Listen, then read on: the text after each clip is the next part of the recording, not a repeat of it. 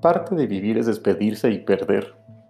Puede ser la salud o alguien muy cercano, un trabajo, un proyecto, una relación o mil cosas más. Pero despedirse y sufrir pérdidas es parte de nuestras estaciones de vida. Cada persona las vive a su modo y en intensidad diferentes, por lo que no es posible juzgar el por qué uno sufre más que otro cuando se ha perdido algo o a alguien.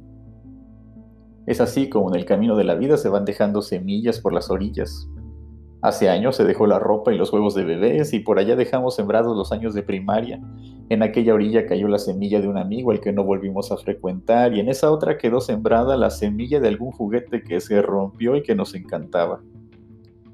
Hay personas y cosas que fueron mucho más difíciles de sembrar en el camino. Gente muy querida que partió, relaciones que parecían para siempre, ideas, sueños y tantas otras cosas de las que fue necesario abrir la mano para que su semilla cayera en tierra.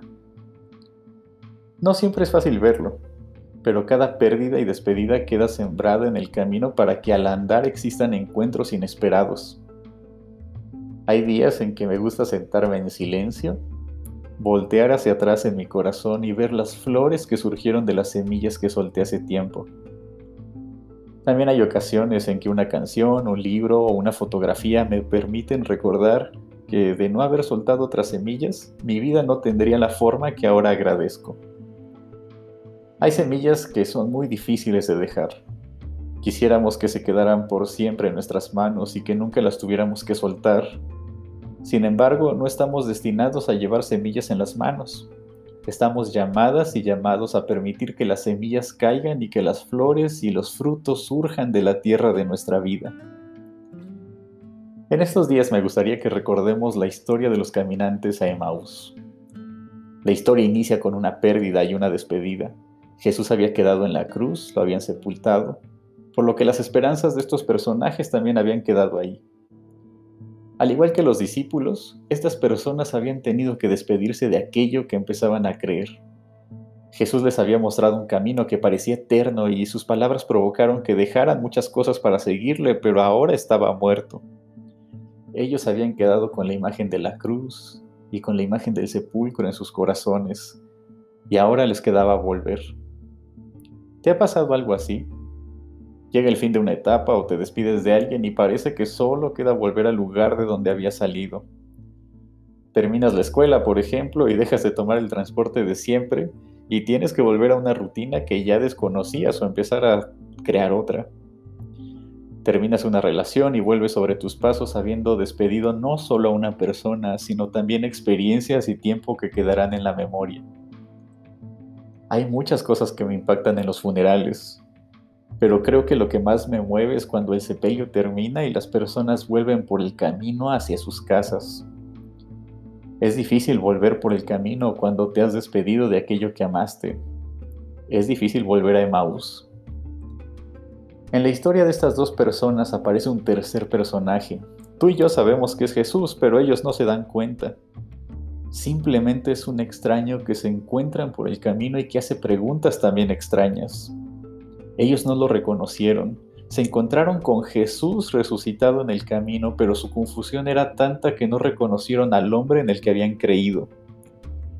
Así es cuando regresas por tu camino cuando sufres una pérdida o te despides. Es una sensación que va más allá de la tristeza y se parece más a la confusión. El mundo y el corazón giran, se vuelven una especie de espejismo y muchas cosas dejan de tener sentido. Cuando sufrimos una pérdida hay muchas cosas que quedan sembradas en tierra y una de ellas puede ser el ánimo de poner atención a algo más además del camino que debe recorrer.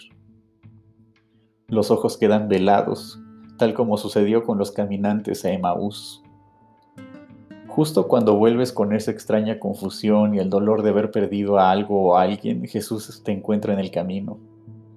Es en el camino cuando llega este extraño y empieza a compartir la andanza contigo, Tal vez no lo reconozcas de inmediato, pero no por eso se aleja.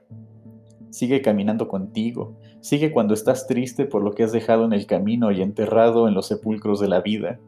Sigue aún cuando lo tratas como un extraño que nada conoce de lo que estás pasando. Él no te dejará solo en el camino mientras regresas de lo que piensas ha sido un fracaso, una despedida o una pérdida. Es cierto que en la vida debemos soltar algunas semillas que se transformarán en flores. Y también es cierto que regresaremos varias veces por el camino contando nuestras tristezas. Pero también es absolutamente cierto que Dios te alcanzará en el camino para preguntarte, ¿por qué estás triste? Ayer escuché una canción que me ha inspirado para hablar sobre esto. Comienza con estas palabras. Hermanos y hermanas, les quiero dar la bienvenida de regreso a la vida, de regreso a aquel que puede hacer de tu siguiente capítulo tu mejor capítulo. Si andas en el camino de regreso luego de perder o de despedirte, quiero darte la bienvenida al mejor capítulo de tu vida, porque cuando Jesús te encuentra en el camino, las cosas son hechas nuevas.